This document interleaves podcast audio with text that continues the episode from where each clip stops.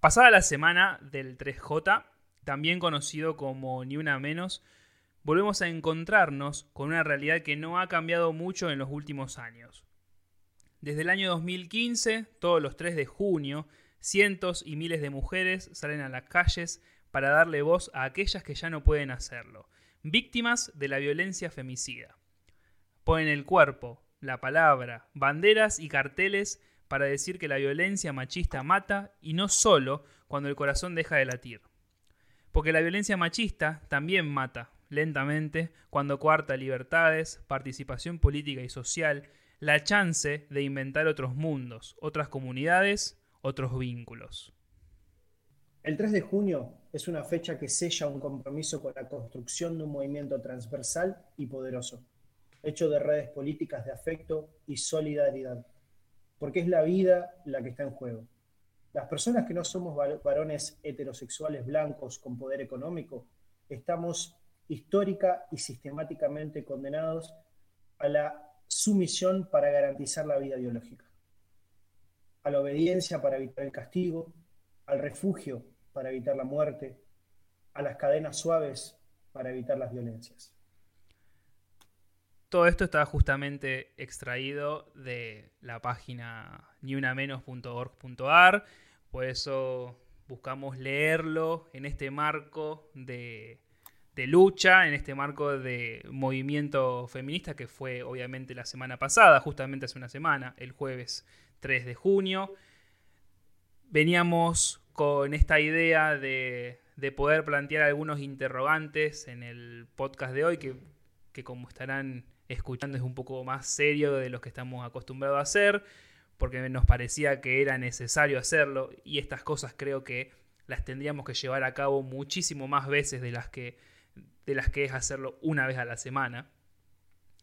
Tratar de, de proponer el interrogante que surge en este ámbito de lucha feminista, pero desde nuestro punto de vista, de preguntarse por qué el hombre siempre tiene que ser el protagonista de una lucha que no nos interpela quizás directamente, que nos, nos toca de otra manera, pero no directamente en el, en el sentir o en el pesar de lo que sufre una mujer. Así que hoy estamos con, con mi compañero Nico nuevamente, eh, tratando de llevar adelante este, este episodio acerca del espacio, del lugar que, ocupan los hombres en este tipo de lucha, en este tipo de movimiento feminista, tratando de cuestionarnos algunos privilegios. Yo recuerdo muy bien cuando grabé el, primer podcast de, acerca de privilegios de los hombres, lo difícil que es plantearse estas situaciones desde este lado. Así que bienvenido, Nico, nuevamente, después de mucho tiempo. Eh, pero que igual es como que ya estamos grabando seguidamente vos y yo. Eh, así que te doy la bienvenida otra vez a este podcast que es un poco más distinto que lo que estábamos haciendo semanas anteriores. Bueno, Mati, como siempre, un gusto poder estar presente acá. Siempre que sea un proyecto o mini proyecto a corto o largo plazo, estar con vos, la verdad que eh, me gusta muchísimo. Me voy a quedar con algo que dijiste, eh, o que expresaste, mejor dicho, esa dificultad que es para nosotros quizás tocar determinados temas desde nuestro lado.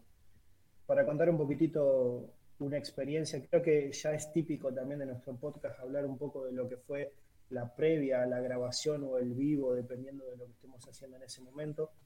En este caso, nuestra previa fue bastante interesante y creo que fue una charla eh, bastante nutritiva para ambos yo le planteaba a Mati que era un podcast que me intrigaba y me daba muchísimas ganas de hacerlo, pero al mismo tiempo los nervios que yo manejaba y el miedo que manejaba antes de poder grabarlo eran distintos, porque son temas delicados y son temas que si bien, eh, por lo menos lo que es mi caso, uno se lo puede llegar a plantear con cierta eh, frecuencia, es distinto tener que pararte y, plantearlos para que el resto también pueda escuchar y debatir junto con vos determinado pensamiento.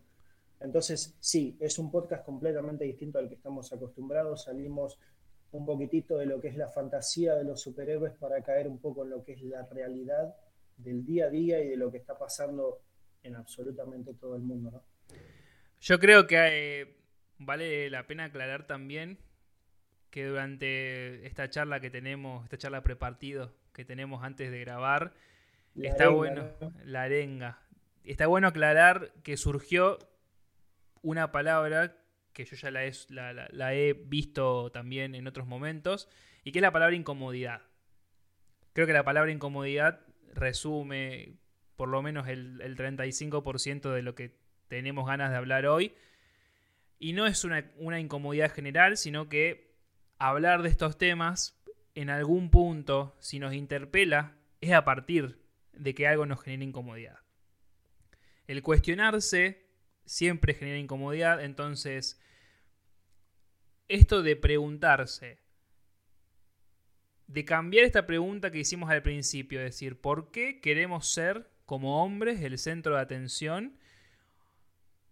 A preguntarnos qué podemos hacer, siempre hablando, y más en este marco, más de lo que fue la semana anterior, eh, la semana del 3J, ¿qué podemos hacer como hombres para también tomo esto de, esta charla que tuvimos antes, poder participar de esta lucha, que no está mal que podamos participar de esta lucha sin ser protagonistas. ¿Y qué podemos aportar al movimiento? Y entonces surge esta idea, surge este transcurso de pensar, bueno, el hombre, que ya lo vimos en, uno de mis primeros podcasts, así que eh, aquellos... Este, este es un podcast que también va muy dirigido a, aquellos hombres que, nos escuchan, porque creo que está bueno que otros hombres como nosotros se puedan eh, cuestionar estos privilegios que tenemos solamente por ser hombres, solamente por nacer en el mundo eh, siendo biológicamente hombres, por, por nombrarlo de una manera vulgar. ¿Qué privilegios tienen los hombres y qué, hacemos nosotros acá en un podcast hablando frente a frente virtualmente? y cuestionándonos esos, esos privilegios, ¿no? Sí, totalmente, porque me vuelvo a quedar con algo que dijiste que, concuerdo 100% y que fue algo que, veníamos charlando. Eh, el hombre está bueno que pueda participar y colaborar junto con esta lucha, porque al fin de cuentas, más allá de hombres y mujeres, somos seres humanos y creo que lo que le pasa al que tenemos al lado nos tiene que afectar a, nosotros también, porque el día de mañana nos puede pasar a nosotros. Pero tenemos que tratar de entender justamente eso, no, no somos nosotros el protagonistas o los protagonistas de todo esto. Yo le planteaba a Mati que eh, el hombre hasta puede entender determinadas situaciones porque le pasa a una persona muy cercana al lado tuyo, pero hay que entender que lo podemos comprender hasta un cierto porcentaje, pero no en su 100%. Entonces, el no poder entenderlo a su 100% o el no vivirlo realmente, ya nos tiene que hacer entender que no somos el protagonista o la cara visible de esto. Entonces, está bueno que podamos intentar entender cómo colaborar y cómo ayudar sin la necesidad de ser nosotros los rostros visibles de, esta lucha. ¿no? La idea para, esta noche, para, para charlar hoy, es enfocarnos un poco en esto que veníamos hablando acerca de qué privilegios tienen los hombres y, que no nos cuestionamos realmente, pero más desde nuestra experiencia. Como les decía antes, ya hay un, podcast que hice, un buen episodio que hice, mejor dicho, acerca de lo que son los, privilegios de, de los hombres, algunos, porque son un montón. Imagínense que grabé durante una hora un podcast se hizo eterno, pero y me quedaron temas para, hablar. Hoy quería enfocarme un poco más en temas más particulares de, que podía charlar con alguien acerca de ciertas experiencias, ciertos puntos que me parece que es, importante repensarlos desde cosas que nosotros quizás vivimos cuando éramos más pendejos, éramos adolescentes, éramos chicos. Entonces, ir por ese lado. Lo, que veníamos planteando a partir de, justamente esta idea de, de, por, dónde, por dónde arrancamos o, cómo, cómo, hacemos para, para, llevar adelante este, este episodio, es cuestionarnos algo que me parece que tiene que ser el, puntapié y que creo que es la educación sexual. La educación sexual que al día de la fecha en las escuelas no, no se está dando en su totalidad. Es decir, que hay seguramente más del 50% de las escuelas, por lo menos en Rosario, que por más de que haya una reglamentación, no está dando eh, ley de educación sexual integral como, como, como, debería darse. Y ahora yendo más a, a lo nuestro, cómo crecimos nosotros, cómo, cómo fuimos criados eh, acerca de la, de, la, sexualidad. Y justamente hablaba con Nico antes de empezar de, todas estas experiencias y tengo, tengo en mente la, la, idea de la época en la que yo estaba en, la secundaria, esta, esta época de, fin de año, el último año, quinto año, mis compañeros todos a Bariloche, digo mis compañeros porque yo no me fui, y, y, pensar esa situación. Creo que el contexto Bariloche es muy interesante de analizar porque da lugar a lo siguiente. La previa de Bariloche es repensar esto en el sentido, vamos a ir a Bariloche y vamos a estar con tal, che, no, yo, quiero estar con, esta y que estoy hablando y que seguramente me la voy a coger eh, y, que seguro... Y, es así, es que la pérdida, yo creo que, que Bariloche es el, es el lugar en donde muchos adolescentes, mujeres y hombres, no importa, pierden su virginidad, es decir, eh, cogen por primera vez. Entonces eso es, cuestionable en el sentido de que los pibes y las pibas se estaban preguntando ya por sexo.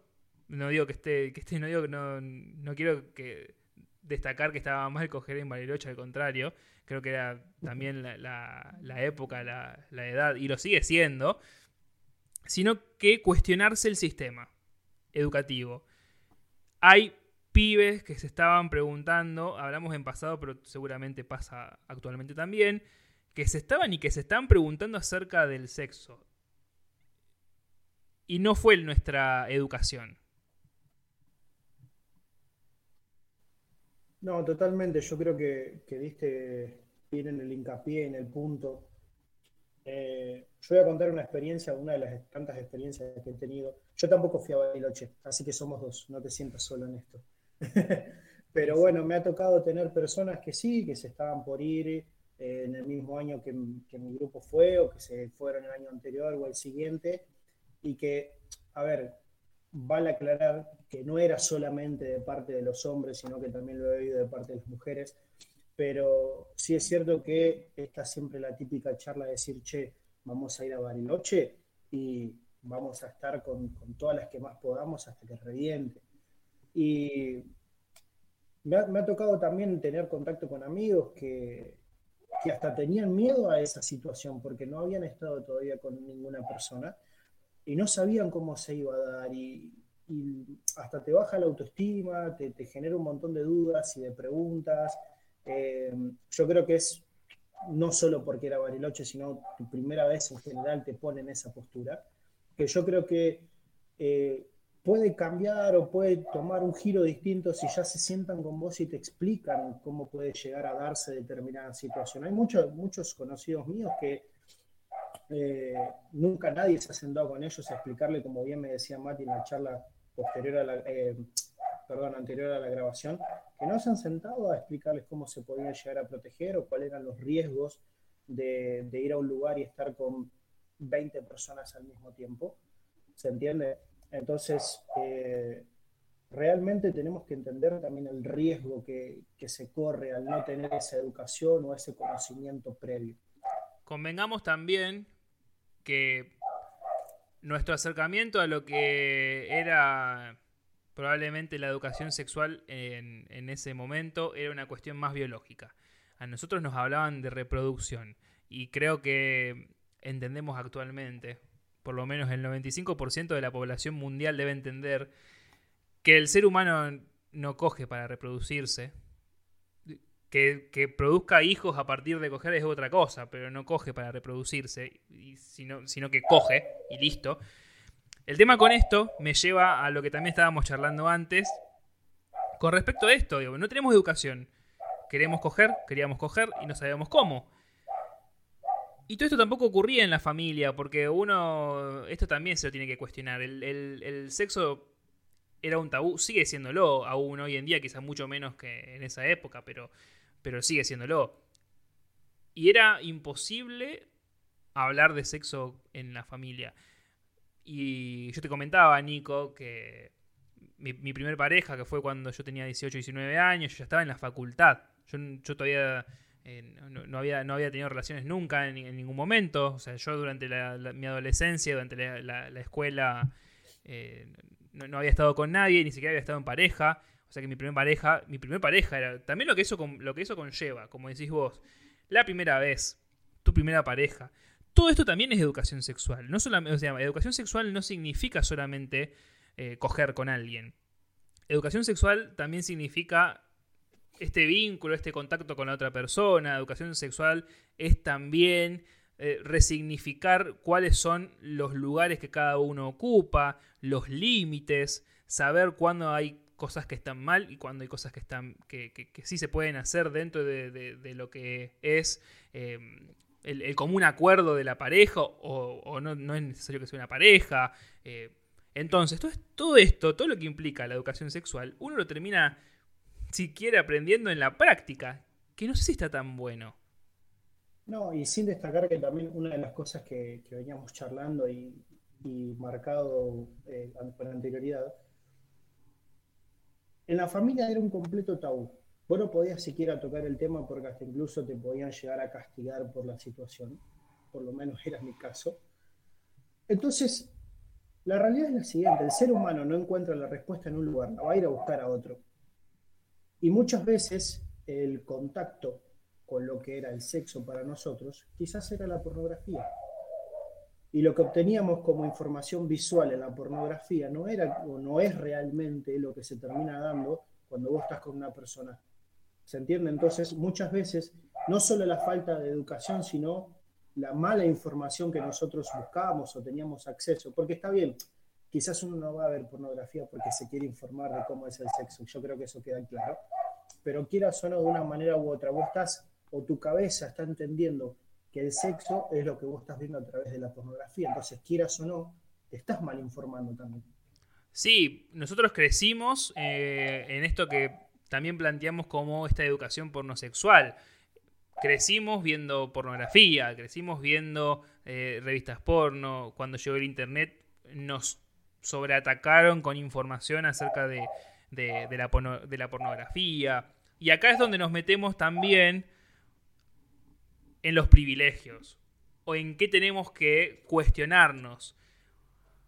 Porque como vos decís, íbamos a esta, vamos a ponerlo entre comillas, herramienta, que es la era para nosotros en ese momento la pornografía, porque éramos chicos, éramos adolescentes, no sé, fuimos creciendo y no sabíamos cómo, cómo actuar y que no era solamente por eso, sino que era una cuestión también de, satisfacer y qué sé yo. Vamos a la cuestión de que el porno está hecho por hombres y para hombres. Eso tampoco nos lo íbamos a cuestionar con 15, 16 años, viviendo en una nube de pedo, siendo muy adolescente, que lo único que queríamos era em, o coger todo el tiempo o hacernos la paja todo el tiempo. Lo entendemos, está bien. Ahora, que crecimos bastante y podemos cuestionárnoslo, el porno está hecho para hombres. Es para puro eh, eh, consumo, no sé si exclusivo, obviamente no, porque eh, las mujeres también consumen porno, pero digo, es, de un, es un consumo de hombres, o en gran medida es un consumo de hombres la pornografía. Y entonces, ¿por qué no, no lo cuestionamos? Si cuestionamos que no, que no hay educación sexual? ¿Por qué no nos cuestionamos el, hecho de acceder a la pornografía y que siempre sea eh, la dominación de, tal frente a una mina o humillaron a, tal mujer en tal video? O, por qué sexualizamos, por ejemplo, el, lesbianismo dentro de lo que es, eh, la pornografía? Porque por eso también nosotros cuestionamos este, e, este, esta situación, este fenómeno de decir que el porno está hecho por hombres y para hombres. Porque se, sexualiza todo eso, porque es algo que genera contenido para que lo consuma un hombre.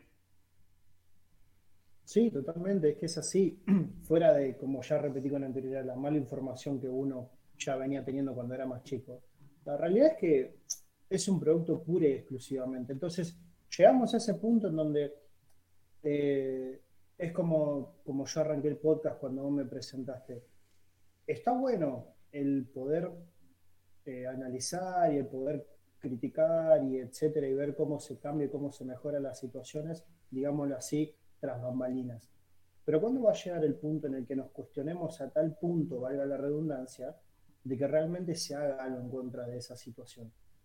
Porque yo creo que, al igual que nosotros, debe haber un porcentaje grande de hombres que se, que se hace ese cuestionamiento. Creo que va a tener que también que ver un poquitito con, con el último punto que vamos a tratar hoy, de que el estar rodeado de hombres, de amigos o de personas que hacen determinadas situaciones, no me quiero meter muy de lleno en eso para dejarlo para después, hasta te hace eh, cuestionarte.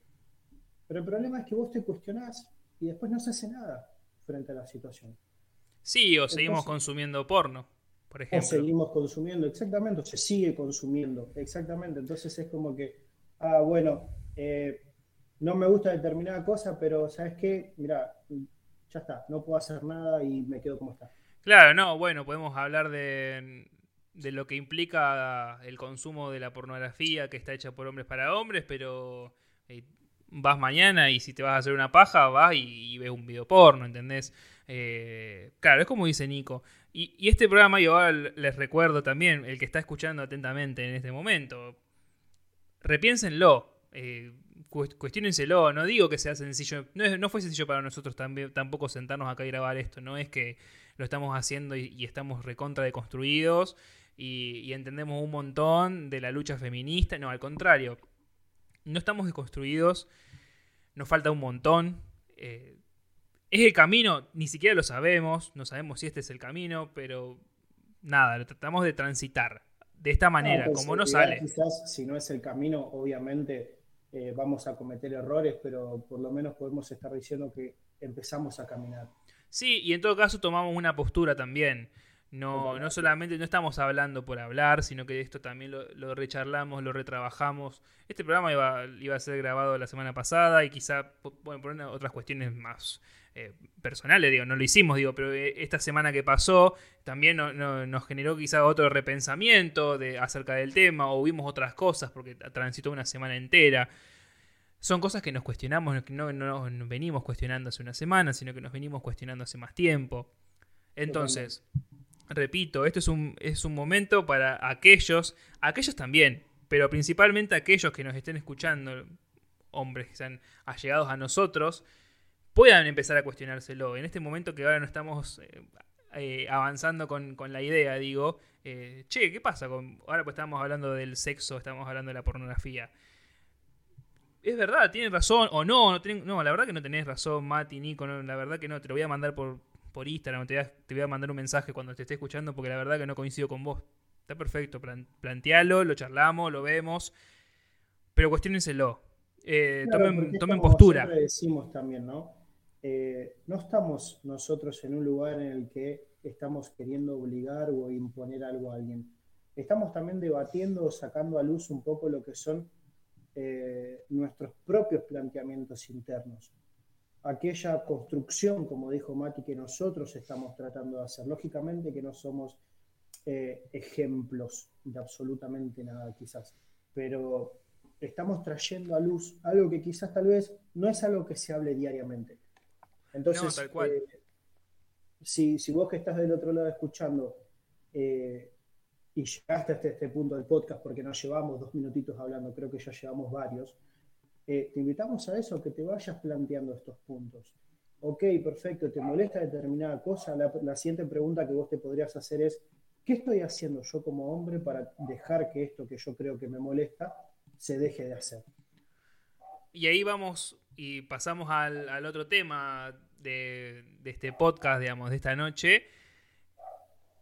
En, algo que me parece que vamos a sentir un poco más identificado, yo creo que el, el resto que nos esté escuchando ahora se va a sentir muy identificado porque tiene que ver con esto de, del piropo.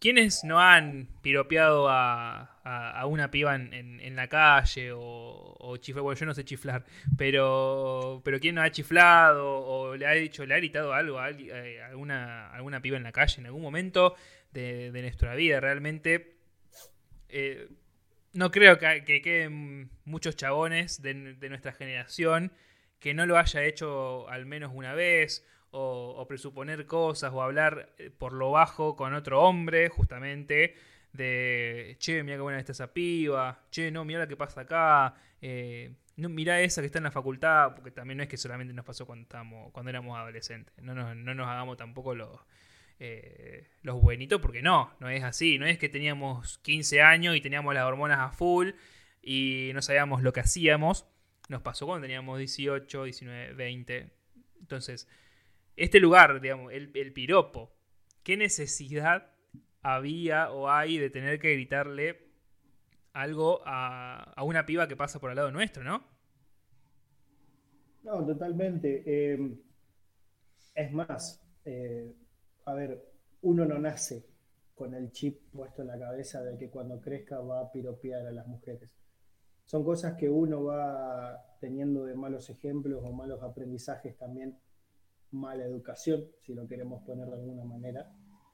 Eh, yo personalmente cuando era más chico, cuando rondaba entre los 13 y 15 años, lo hacía muchísimo, pero muchísimo. No te voy a decir que, ah, no, sí, lo hice una vez. No, lo hacía muchísimo, con mucha frecuencia. Y normalmente lo hacía eh, para también llamar la atención de los pibes de los amigos que estaban conmigo. Eso es verdad, el llamar la atención del grupo no queríamos llamar la atención de la persona a la que le gritábamos, o quizás sí, obviamente sí, pero queríamos ser parte. Queríamos ser parte de ese grupo de hombres, obviamente, de pibes, de, chabones que estaban ahí viendo cómo pasaba una mina eh, y le gritábamos cosas. Eh, está bueno cuestionarse esto, ¿no? Porque lo que lo dije recién, no nos pasaba solamente cuando teníamos 15, 16 años, quizás a los 20 no hacíamos gritos, no le gritábamos a una piba en la calle, pero seguíamos hablando por lo bajo cuando pasaba alguien por atrás, no, mira qué buena que está, o en el mismo, en el mismo boliche, es un, eh, creo que el boliche es un ámbito de este estilo, de decir, che, voy a ir a acompañarme, hacerme la segunda, que voy a ir con esta, que seguro que no se me la agarro y me la llevo. A ver, está bueno diferenciar las cosas, pero no son tan, tan diversas entre sí, porque las situaciones de, como de, de, ejercer este tipo de violencia siguen dándose. No le gritaste a una piba eh, en, el, medio de la calle, pero hablas y decís, che, me voy a coger a esta que estaba sentada en la barra, por ejemplo. O también hablábamos con Nico eh, las situaciones en las que nosotros no hacemos absolutamente nada. Eso también es que en cierto punto ser ciertamente cómplice de alguna situación, como por ejemplo estar caminando por la calle, escuchar que gente de una obra le grita a una piba que pasa quizás por al lado nuestro o cerca nuestro, y nosotros no hacemos nada, o en su gran mayoría no lo hacemos. Realmente, a mí me gustaría que si ustedes están escuchando en este momento, después me hablen y me digan, eh, no, el otro día vos sabés que le, que le gritaron a una piba y yo agarré y salté. Me encanta, perfecto, me lo cuentan. Ahora, voy a lo general. Eh, este, y no se enojen si generalizo, pero es la, es la realidad. ¿Cuántos de nosotros, si tenemos que ir a lo, estadístico, que no, creo que existe una estadística de esto, pero digo, ¿cuántos de nosotros eh, saltamos y le decimos algo al chabón que le estaba chiflando, gritando eh, alguna vulgaridad a la mina que estaba pasando al lado nuestro? Es que normalmente, a ver, y yo me incluyo, no lo voy a negar, uno se, se suele hasta hacer el desentendido o va tan en sus cosas que hasta parece que no hubiera sucedido nada. Y es la realidad. Eh, era algo que hablábamos con, con Mati, que, tuvimos un, tiempo de énfasis en eso, porque no es que no lo veamos o no nos crucemos con esas situaciones en el día a día. quizás eh, también ya no se ve, por lo menos yo no lo veo, no me, sucede a mí con tanta frecuencia como me pasaba unos años atrás. Creo que unos años atrás eh, yo me cruzaba mucho más con esas situaciones que ahora lo que no quiere decir que no existan, porque creo que siguen existiendo sí, seguro, sí. Eh, pero de la misma forma que allá atrás no hice nada, hoy también cuesta muchísimo el, pararte ahí y, tener que ser un poquitito el que se ponga la gorra y diga, hey, loco, no faltes de respeto a la piba. ¿entendés? Es, yo creo que sí, o llamarle la atención. Interna. Decir, che, loco, no, esto no da. O sea, no, nos hace ruido, pero nosotros... Eso está bueno también cuestionárselo, ¿no? El lugar que ocupamos, porque sí, la verdad que me hace ruido. Eh, que, le, griten a, a, una piba, pero no hacemos nada. Entonces nos genera incomodidad, pero no, digamos, terminamos siendo cómplices de una manera indirecta porque estamos en ese lugar y no, no, impulsamos a, a, movernos. Otra de las situaciones de contexto y de experiencias que también creo que seguramente nos ha pasado a, a varios de nosotros es esta relación de, bueno, voy a salir con tal persona estás hablando mucho tiempo con una persona random, una persona X, la conoces, no sé, por Instagram, por Tinder, por WhatsApp, porque la conociste por amigos en común, no importa. Por fin, no sé, deciden salir, ir a tomar una birra, ir a comer algo, lo que sea. Este es el contexto. Ahora, salteamos el, el momento de birra y vamos al final. ¿Por qué hay una creencia de que si te invité a tomar una birra, te invité a comer, te, invité a tal cosa, o no sé, te traté bien, ponele, viste que son, son, son, son frases que surgen. Todo esto tiene que terminar en que sí o sí vamos a coger. Como si la otra persona, como si la, como si la piba te debiera algo a vos, porque vos quisiste invitar a esta persona a tomar una birra, a hacer X cosa. La otra persona. que queda en el punto de que estoy gastando plata o estoy gastando mi tiempo o lo que fuera porque estoy comprando o accediendo directamente o automáticamente a ese momento de sexo. Escuchen lo eh, loco que suena eso. ¿Hasta qué punto? O sea, yo te estoy pagando la comida. Mínimo, eh, tenemos que ir a coger a mi departamento. Uno, lo, uno se ríe o lo, o lo cuestiona ahora acá en este mismo momento pero de seguro nos ha pasado. Y quizás, porque alguno va a decir, no, bueno, no, yo nunca lo hice, porque si, si la otra persona no quiere coger, está bien, pero probablemente lo pensaste. Probablemente pensaste en invitar a una persona a comer o a tomar una birra y decir, bueno, yo le invito todo porque seguramente después va a venir conmigo a mi casa. Después no lo hiciste por otras circunstancias que no, no, no importan realmente en este lugar, pero lo pensaste. Si no lo hiciste nunca. Hacernos el tonto o la vista gorda de decir que esas situaciones no pasan sería hipocresía pura, porque la realidad es que pasa. Si lo estamos sacando en este podcast. O, si lo traemos como experiencia es porque lo vimos, lo experimentamos, no de la misma manera en la que lo contamos, pero seguramente lo hicimos. Me ha pasado muchas veces, y ojo que me ha pasado quizás no con, con personas con las que he tenido una o dos salidas, sino que me ha pasado con parejas. De, y el tema de la pareja es hasta muchísimo más, digamos, determinado, porque uno piensa que como es la pareja de, o sea, es tu novia, tu novio, lo que sea, no, somos novios, tenemos que coger, sí o sí.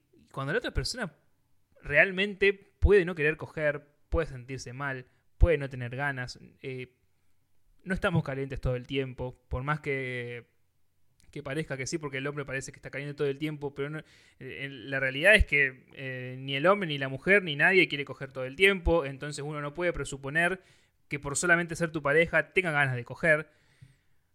Entonces me ha pasado quizás no con esto de, decir, bueno, invito a alguien a comer y seguramente como le invito todo, tiene que venir a mi casa a coger, pero sí me, ha pasado con parejas, de decir, eh, de reclamar y eso, eso está mucho peor, de reclamarle a la otra persona cómo no vamos a coger. Eh, no sé si hasta el punto de decir si somos novios, porque creo que no. Eh, tenía por lo menos un dedo de frente, pero no, eh, no de reclamarle eso, pero sí de decir, pero ¿cómo no vamos a coger? Si fuimos a, fuimos a comer y qué sé yo, y que, y que pagué todo, y que te quedaste a dormir, pero no vamos a coger. ¿Entendés? Sí, ahí va también un poquitito lo que vos decías eh, con el primer punto cuando hablábamos de la pornografía, de cómo se sexualizan determinadas cosas que no deberían sexualizarse. Llegamos hasta ese punto de que uno no pueda salir con su pareja o lo que fuera, con una persona que estás conociendo. A pasarla bien. La situación se tiene que sexualizar, es una locura.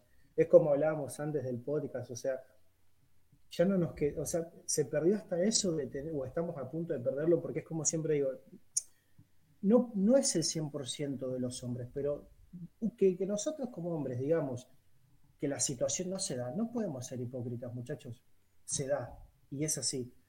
Entonces, llegar hasta el punto de no valorar el momento porque tenemos que sexualizarlo es una locura. Y ojo, no nos tomen tampoco de conservadores, porque está perfecto que puedas salir con una persona solamente a coger. Eh, es genial, o sea, lo hemos hecho, la mujer... Estén de acuerdo no se sienta ninguno obligado a lo, que la, a lo que el otro le está imponiendo, lo que fuera. Está perfecto, cada uno es libre. Mientras haya consentimiento, está perfecto. sea una mujer, sea un hombre, eh, no binario, mujer trans, lo que sea, no importa. La idea no está en que eh, tienen, tienen que ser pareja para coger o no. Si quieren coger por coger, está, perfecto. Eh, y es lo que yo le comentaba a Nico. Lo importante en este tipo de, situación es la comunicación. No hay ningún problema con que vos estés hablando con una persona y, hayan, no sé, compartido, eh, no sé, charlas más, más hot, más íntimas. Y le puedes preguntar a la otra persona, che, ¿nos juntamos a coger? Porque si no, seguimos haciendo del sexo un tabú y tampoco está bueno. Y lo mismo pasa si tenés una pareja. No está mal que le preguntes a la otra persona si realmente quiere coger ese día. Que si, es más, tenés más confianza con, una, con, tu pareja, vamos a suponerlo, que con una persona que no, que no conoces o conoces poco como para preguntarle. ¿Por qué no poder preguntarle a tu pareja, eh, che, ¿hoy querés coger? No, no, hoy no tengo ganas. Bueno, listo, fin, vamos a ver una película. Bueno, listo, vamos a tomar mates, no sé. Es tu pareja.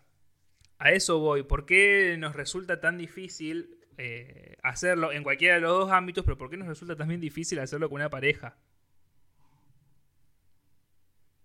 Es que mm, eh, justamente eh, yo creo que la comunicación es lo más importante para todo en general. Yo soy una persona que de por sí me manejo con mucha comunicación. Hay momentos en los que es difícil hacerlo, determinadas situaciones, pero es que si no existe esa comunicación, yo creo que por no existir esa comunicación es que existió el tabú en nuestra infancia de hablar de sexualidad. No existía comunicación. Por no existir esa comunicación eh, estuvo la carencia de la educación sexual. Por no existir comunicación eh, se dieron un montón de situaciones y de problemas que son los cuales nos estamos cuestionando hoy. Entonces, perderás dos minutos en intentar comunicarte con tu pareja o con la persona que estás viendo y pueden charlar la situación. Si no, yo prefiero eh, que se genere un poquitito de incomodidad frente a esa comunicación, porque son cuestiones que eh, tenemos todavía dentro nuestro que te genera un poco esa, incomodidad cuando se genera ese tipo de temas, pero prefiero eso y que haya comunicación y que se resuelva la situación, a vos tener en tu cabeza y llegar al punto de vos sentir que estás haciendo algo porque querés sacar un beneficio sexual de eso. Exactamente, eso es muy bueno, está buenísimo que lo hayas aclarado, porque tampoco se trata de decir, de ser como condescendiente, entre comillas, con la otra persona y hacerse el bueno, hacerse el, eh, hacerse el aliado, eso, por favor, les pido, eh, no, no, se hagan los aliados. Si van a cuestionarse los privilegios como, que tenemos como hombres dentro de lo que es la lucha feminista, no, no, no, no digan que son aliados. Cuestiónenselo, no hace falta que se los digan a nadie, cuestiónenselo ustedes, no hace falta que se lo digan a una persona que es feminista. Háganlo y, punto, y ya está. Y, y, tómenselo como ustedes, como que es algo que quieran hacer ustedes, por un crecimiento personal de ustedes y porque quieren aportar a la lucha feminista, no porque ustedes tienen que hacerse, porque volvemos al principio, nos queremos hacer ver en una lucha que no nos compete directamente. Ah, mira cómo, cómo me deconstruí, mira lo que hago ahora, ah, mira el podcast que hago, ¿eh? ¿No te parece que estoy más deconstruido? No, no es esa la idea.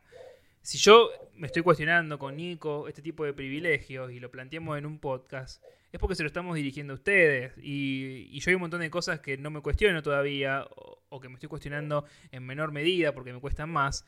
Y bueno, son cosas que las trabajo yo solo. No las trabajo y ponerle que, digamos que el podcast no lo escuchara nadie, que pueda hasta llegar a pasar de última, el podcast nos está ayudando para cuestionarnos a nosotros mismos. Para poner en palabras lo que estamos cuestionando. Exactamente. Y bueno, llegando al último, al último tema, que justamente tiene relación con la comunicación, es que los hombres usan mal, eh, o la, estoy generalizando mucho, pero la mayoría de los hombres usan mal las redes sociales, como por ejemplo WhatsApp. Y el tema de los grupos de WhatsApp, de los grupos machistas de WhatsApp, también lo hemos vivido. Acá sí me parece que deben ser muy pocos hombres, por no decir ninguno, que no haya estado al menos en un grupo de WhatsApp donde hayan enviado al menos una foto o un video de, digamos, de estilo porno de una mina. Y ni siquiera del estilo porno. A veces, a veces son capturas de, historias de mejores amigos, de, de, pibas, eh, que capaz que se sacan alguna nud o lo que sea, en grupos. Es decir, que no nos estamos yendo a 10 años en el pasado, o sea, no nos estamos yendo cuando nosotros éramos adolescentes. Nosotros ya éramos una generación adulta. Compartíamos este tipo de cosas en grupos, siendo adultos. Entonces, ¿qué pasa ahí? Lo cuestionamos, seguimos formando parte, no lo cuestionamos porque son amigos nuestros, qué tipo de amigos también, ¿no? No, y aparte, ponele que el WhatsApp en sí tampoco existiera. Eh, se genera ese grupito de amigos y mismo de lo que sale de la boca de ellos también termina eh, generando lo mismo que se genera en un grupo de WhatsApp. Yo quería agregar algo a todo eso que veníamos hablando. Muchas veces no es solamente, yo lo he vivido, ¿eh? Si yo lo estoy hablando es porque lo he vivido, no es porque me lo ha contado fulanito de tal. Me ha pasado de tener grupos de amigos en donde no solo se pasaban capturas de, conocidas, de amigas o personas que ni siquiera conocían pero tenían en Instagram, sino que yo he tenido hombres amigos que han llegado al punto de compartir fotos o videos privados de sus propias parejas. Y era algo totalmente eh, para ellos, lógicamente, normal y etcétera, y era como que, ay, bueno, pero mirá, mirá lo que me mandó, o lo que sea, y están rompiendo un millón y medio de códigos con eso. No, no vamos quizás solamente a la amistad, sino a la confianza que te tiene la persona en mandarte eso a vos. Entonces, capaz que vos en el momento hasta lo llegaste a ver y decís dentro tuyo, che, loco, esto está mal, porque yo no debería estar viendo esto.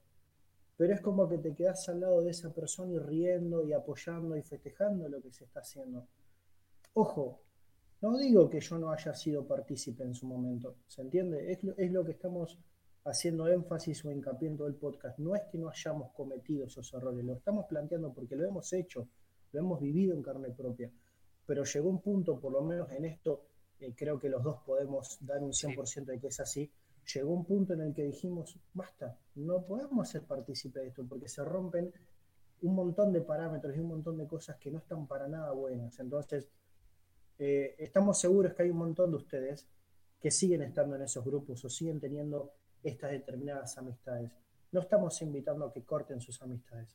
Estamos invitándolos a ustedes a ser distintos. Porque si realmente esa persona que está al lado tuyo es tu amigo, él va a entender tu postura y hasta incluso vos das un buen ejemplo para que esa persona también se contagie de ese buen ejemplo. Porque me ha pasado, yo he tenido amigos que actúan de esta manera y al ver mi cambio han dicho, loco, ¿sabes que viví un montón de tiempo engañado y sabes que es así? ¿Sabes que tienes razón en esa? Y cambiaron, viejo, cambiaron. No fue para nada fácil, porque quizás vos estás acostumbrado a que toda tu vida te manejaste así, se manejaron así, que la situación es así. Bueno, la realidad es que para nosotros no es así y no tiene por qué ser así, ¿no? A mí me parece que está bueno también decir lo siguiente. Es como dice Nico, es difícil eh, enfrentarse a este tipo de situaciones y quizás no es tu fuerte, no es el mío, porque yo quizás me, me, voy por otro lado. Sí soy de, cuestionar mucho esto o, ciertos temas en, grupos de WhatsApp, eh, pero no sé si tuve... Pero para los momentos en los que yo transitaba estos grupos no, no, no estaba tan abierto como de esta manera para poder cuestionarlos. Entonces si tu salida es cortar de lleno el vínculo con este tipo de personas, y no estar más en ese grupo también es una salida favorable y también está bueno. No podés cuestionarlo o lo intentaste hacer una vez y la verdad que no te dieron pelota y repensaste si, pues, la verdad que no estoy cómodo en este grupo, me voy a ir y lo haces, está muy bien. Creo que también es una forma de poder eh, salirte de como justamente tiene le da, le da, el nombre al, episodio, ser el, el, Ortiva del grupo, seamos el Ortiva del, grupo de, amigos, eh, planteémoslo, pongamos en, tela de juicio eh, este tipo de problemática. Veamos qué pasa si un, si un día eh, alguien manda, nos sorprende con una foto o un video porno en un grupo o un, o un sticker porno, que ahora también existen los stickers porno, y, cuando nosotros saltemos y decimos, che, ¿qué es eso? está mal eso, no, no, no mandes eso, no, no hace falta, es innecesario. Saltemos, pongamos ahí las cartas sobre la mesa, porque también te puede pasar que tenés un grupo que son muy amigos y no querés hablar. Pero está bueno que lo, que lo hagas si no te, no te vas a ir del grupo. Ahora, si te quedas callado, eh, estás escuchando esto y decís, che, tiene razón. Vos sabés que estoy en dos grupos así, pero son amigos míos, y no haces nada. Y bueno, perdóname que te diga, pero es como con el tema de, de, no saltar cuando alguien le grita a alguien a una mina en la calle. estamos siendo cómplices indirectamente, no estamos haciendo nada realmente para llevar adelante un cambio. No, no está pasando absolutamente nada. Seguimos hablando al pedo, seguimos hablando al aire. Todas las palabras que decimos acá van a quedar grabadas en un podcast o se van a perder en el aire, pero va, a ser solamente palabras, no funciona para nada. Y si esto no genera algún tipo de, de quiebre en al menos una persona, en nosotros lo genera, porque estamos acá sentados, porque estamos hablando. Ahora, en el resto ya es, trabajo de ustedes, no es trabajo nuestro. Ustedes verán qué cosas cuestionarse y qué cosas no. Eh, hay un montón de situaciones con respecto a la violencia machista que nos podríamos cuestionar y que son muy cotidianas y que deberíamos seguramente hablar durante dos o tres horas en un, podcast, pero tampoco es nuestro trabajo en ese sentido ponernos y decir, bueno, episodio 355, privilegio número tanto, hoy nos cuestionamos esto, no sí, cada tanto lo, puedo hacer porque a mí me gusta y además yo creo que si traigo temas a, cuestionarme acá en un podcast es porque me lo estoy cuestionando actualmente también o porque es algo que ya tengo muy cuestionado y es algo de lo que sí puedo hablar y, yo obviamente no tengo cuestionado todos los privilegios que tenemos como hombres, entonces yo no puedo hablar de todo. Sí hay páginas, como por ejemplo las cosas donde sacamos toda la información, que es privilegiados, que también ya la traje en otro momento. Eh, donde ustedes pueden ver videos cortitos que hablan sobre los privilegios de los hombres que están buenísimos, eh, si, es que no quieren escuchar cosas más extensas o leer cosas más extensas. Entonces, como dándole un cierre ¿no? a esto, hay un montón de situaciones que como hombres deberíamos cuestionarnos y no lo estamos haciendo. Nosotros hicimos nuestro trabajo hoy, no sé, no sé si tampoco si es un trabajo, creo que es algo más interno y que tiene que pasar. Se lo tienen que cuestionar ustedes. Nosotros lo estamos haciendo en cierta medida, con algunas cosas y con otras nos está costando más. No podemos decir que no. No podemos, como dije al principio, no estamos deconstruidos completamente. Y no sé si en algún momento estaremos deconstruidos al 100% como para llegar a ese punto, ¿no? Yo coincido 100%. Yo también, como para terminar de redondear la idea de algo que, que a mí me fue quedando a medida que fuimos grabando el podcast. No es algo que lo teníamos ni anotado, ni algo que, que creo que lo hablamos, creo que no lo hablamos, fue algo que se me vino a la cabeza mientras que leíamos el podcast. Si no quieren usar la palabra eh, me estoy planteando esto, entiendan lo siguiente, la realidad es que el planteo eh, que nace dentro de ustedes tiene que ir acompañado de una cosa, que es la actitud. Si no terminan nunca de tomar una actitud frente a determinados planteos, y esto no solo, lo, no solo tómenlo frente al podcast que estamos haciendo, esto realmente es un consejo eh, que yo siempre lo tomo para mi vida en general. Yo me puedo plantear un montón de cosas, tener un millón de sueños, un millón de proyectos y etcétera, pero si yo no tomo la actitud para que eso se concrete, entonces no va a quedar más que nada, como dijo Mati, palabras en el aire. Entonces, para redondear un poco mi idea es eso, los invito a que tomen esa actitud. Obviamente que no va a ser de la noche a la mañana, obviamente que no sabemos si en algún punto vamos a llegar a ese 100% de, de, esa nueva construcción como hombres, pero el tomar una actitud diariamente o el tomar una actitud quizás frente a determinadas situaciones ya va a provocar el cambio. Que yo creo que, repito, no escucha nadie el podcast, no importa, creo que nuestra actitud fue sentarnos y hablar esto y creo que hay un montón de cuestiones que ya están provocando el cambio dentro nuestro y en nuestra vida en general en nuestro día a día, solamente por estar sentados y charlar acá, porque estamos, sí, grabando un podcast, pero la realidad es que somos dos amigos también debatiendo y charlando sobre un tema y que creo que eso nos está haciendo pensar y redirigir nuestra mirada para un montón de otros aspectos que capaz que nos hacíamos los tontos por no querer ser justamente el ortiva del grupo. Entonces, chicos, muchachos, mi opinión es esa. Está buenísimo que nos planteemos y que analicemos y que pensemos en un montón de cosas. Pero si no nos tomamos el tiempo para hacer la actitud o la acción correspondiente, estaríamos perdiendo tiempo también en plantearnos las determinadas situaciones. Sí, maravilloso lo que dijo Nico, eh, coincido perfectamente. Y bueno, la verdad, ya llegando al, cierre, te agradezco una banda volver a compartir este, eh, creo que este, especialmente este podcast hoy, porque me parece que era muy interesante charlarlo y debatirlo. Y es como vos decís, me quedo con esto, de decir, nos generó cierta, cierto razonamiento acerca de los temas que ya veníamos repensándolo.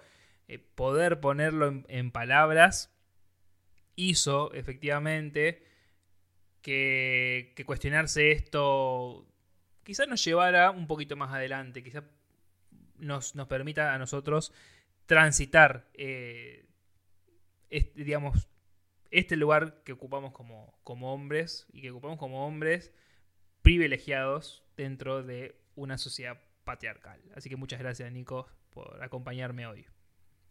No, por favor, Mati. Eh, como lo dije al principio, era un podcast que me generaba incomodidad. Vamos a seguir usando esa palabra incluso. Está buena la palabra, sí. Em, pero creo que eh, tenía también al mismo tiempo un montón de ganas de hacerlo porque lo hemos charlado un montón de cuestiones. Me acuerdo, por ejemplo, eh, abriendo un paréntesis, habías hecho un podcast con respecto a aquel video viral que se había hecho del conejo, ¿te acordás? Sí. Eh, que yo te había planteado en ese momento, loco, me planteé un montón de cuestiones y aún hay un montón de otras que me cuesta tomar la actitud para hacerlo. No sé si te acordás. sí, sí, lo charlamos, sí. Y este podcast también es uno de esos, en el que eh, venimos en un proceso en el que estamos entendiendo un montón de cosas que por falta de comunicación no la entendimos antes y estamos tomando esas actitudes para cambiarla. Entonces me, me, generaba un montón de ansias y de ganas poder hacerlo porque estoy en ese proceso, quiero ser partícipe de ese proceso de construir algo nuevo también para nosotros. Así que eh, la verdad que el privilegio es mío en este caso. Excelente. Bueno, paso a hacer un poco los el, cierre recordándole a todo el mundo, a todo el mundo, como si me escuchara todo el mundo, ojalá algún día, que ya saben que pueden compartir su, su, donación en, Cafecito para seguir impulsando eh, este tipo de proyectos. Y traigo una mala noticia, que este no te lo dije Nico porque esperaba tirarlo ahora al final, es que este va a ser el último episodio de, de, coaccionados por lo menos durante un tiempo, porque, bueno, me voy a tomar un par de semanas para... Eh, principalmente para descansar porque estoy con otro proyecto y porque estoy eh, pensando y analizando otro proyecto más eh, de coaccionados que no tiene nada que ver con lo que venía haciendo y que ya me organicé, ya armé el logo, ya charlé del proyecto con la persona con, la cual vamos a arrancar. Va a ser un proyecto que va a intentar ser un poquito más profesional dentro de lo que es el ámbito de, los podcasts. Así que estoy, estoy, trabajando en eso. Así que me voy a tomar... Eh, no sé hasta cuándo. Mi idea era, pero no quiero decir nada, mi idea era hacer algo el 30 de junio que va a ser el día que, que cumple un año, pero todavía no lo sé, no puedo, no puedo hacer, acercar nada de eso. Obviamente el otro proyecto tampoco, está como en... Eh, está confirmado las personas con, las que voy a trabajar y todo, pero no... Y, la idea y la temática y todo, y cómo nos vamos a manejar, pero necesita, necesita ser pulido todavía. Así que bueno, este va a ser como el último episodio, estaba bueno que poder grabarlo y poder hacer una despedida, por lo menos de acá a un tiempo que, decida, que decida volver. Y qué despedida que te mandaste haciendo este podcast. ¿eh? ¿Viste? ¿Viste? Está bueno, está bueno. Eh, vale aclarar que, y esta vez lo digo yo, eh, como siempre, Mati, contá conmigo para todos los proyectos que se vengan. Va a ser un gustazo si, si podés contar conmigo para grabar como siempre y en el caso que no, aún así estoy para colaborar porque siempre apuesto muchísimo a las cosas que vos haces y, creo mucho, creo mucho realmente, te lo digo en este podcast, creo mucho en el talento que tenés por detrás para hacer este tipo de cosas y me gusta mucho tu contenido.